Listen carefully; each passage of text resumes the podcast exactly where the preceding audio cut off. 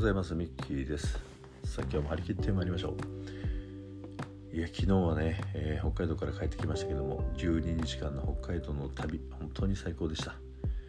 えー、9月にはね西日本一周旅行もしてき、えー、ましたし、えそして、えこの間ね、え3つの大きなお山、ね、遠征登山も行ってまいりまして、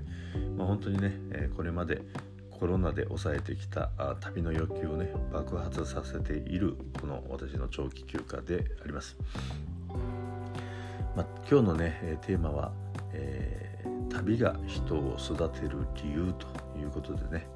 えー、お届けしたいと思います。この旅というのね旅行ですね。いろんな形がありますよね。仲間とワイワイ飲んで食べて日頃のストレスを思いっきり発散するのも旅ですしまた一方でね自分磨きを目的として一人旅や放浪旅を楽しむ人もねたくさんいると思います、えー、旅は人生の栄養剤と言いますね。旅先で出会った人食風景文化や歴史さまざまなものから得た感動や発見はエネルギーの源になります。そして将来にわたって自分の血肉となる大きな大きな財産、ね、大切な時間となります。せっかく命の時間を使って旅をするんですからどうせなら学びの要素というのを入れたいとこれは私はこう思います、えー、この北海道の旅、えー、実際に動いた11日間で2400キロ以上1日あたり220キロ以上ね、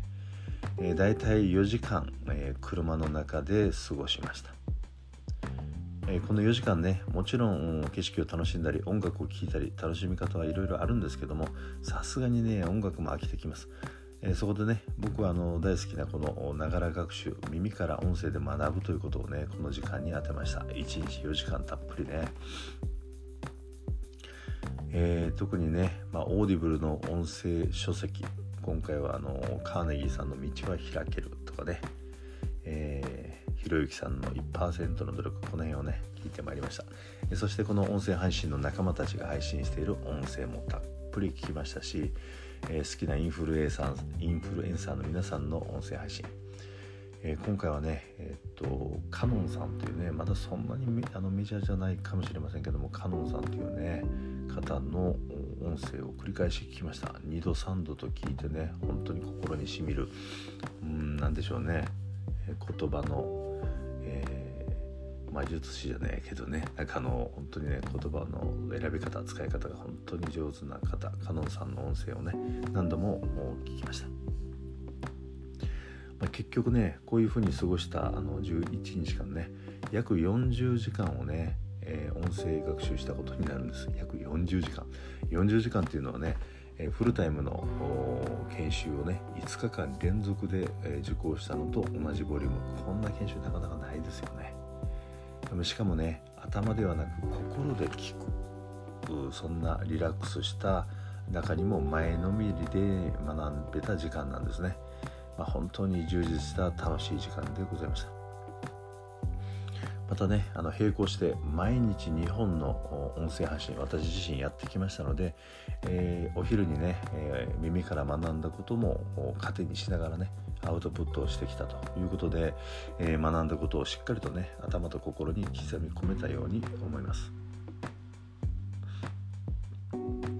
こういうふうにね、えー、この旅を振り返ってみると旅をしているんだか、えー、仕事勉強している、えー、しているのかこの辺のね境界線が分からなくなりそうになるんですけどもこれねまさに実感としてこの私のライフワークや仕事趣味この境界線がねどんどん低くなってきているなと境界線がね曖昧になってきてるなというふうに思うんですね。かつてね、えー、もう私がワーカーホリックだった、うん、時代仕事とプライベートこのオンとオフをしっかり切り分けるということがね大切だと考えてきました。日本のね働き方改革も同じ発想だと思います。これはねやっぱり仕事というのはあ区域であるという考えにね基づいたものだと思うんです。ねえー、まあでも私はねこの仕事におけるね作業とか会議、えー、あるいはその一方で自分の趣味とか学びこれ全てはね自分の使命を果たすものだというふうに捉えているんです。自分が幸せになるために自分がそうしたくて選択した時間の使い方であると。だからね境界線というのは必要ないんですね。こうした時間の使い方、ね、命の時間の使い方としてはかなり理想に近づいているという実感をね日々感じております。そしてまたその実感を深めたのがねこの北海道の旅でございました、まあ、この旅ねえー、私のようにこの学びたい成長したい欲がね爆発してる人あるいは好奇心が旺盛な人はねこの旅によって見識や見聞が広がっていくと。ね、えー、だからまあ旅が旅がね、えー、この人を成長させるという今日のタイトルにこう話がつながるわけですけどもまさにね、えー、この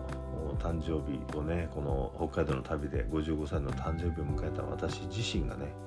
まだまだ成長できることをこの旅で実証できたというふうに考えております。さあ今日はね10月最終日ということでこの旅をもう少し深く総括し、えー、そしてね今月読んだ本をリストにまとめて、えーえー、この読書のコミュニティの仲間とねシェアをしたり。そして何よりね明日以降ね、いよいよ11月が始まります。私の中では勝負の月というふうに置いております。この11月の計画を立てる、ね、これも今日楽しみながらやっていきたいなと思っています、ま、そして何よりね今日一日を自分の全て人生の自分の人生の全てだと捉えて全力で楽しむ。そして味わい尽くすことここにね集中をしていきたいなと思います。この今ここにね集中するこの大切さというのをこの旅の途中で、えー、ね、音声で学び直したこのカーネギーさんの書いた「道は開ける」ね、この本で、えー、深く深く再認識できました。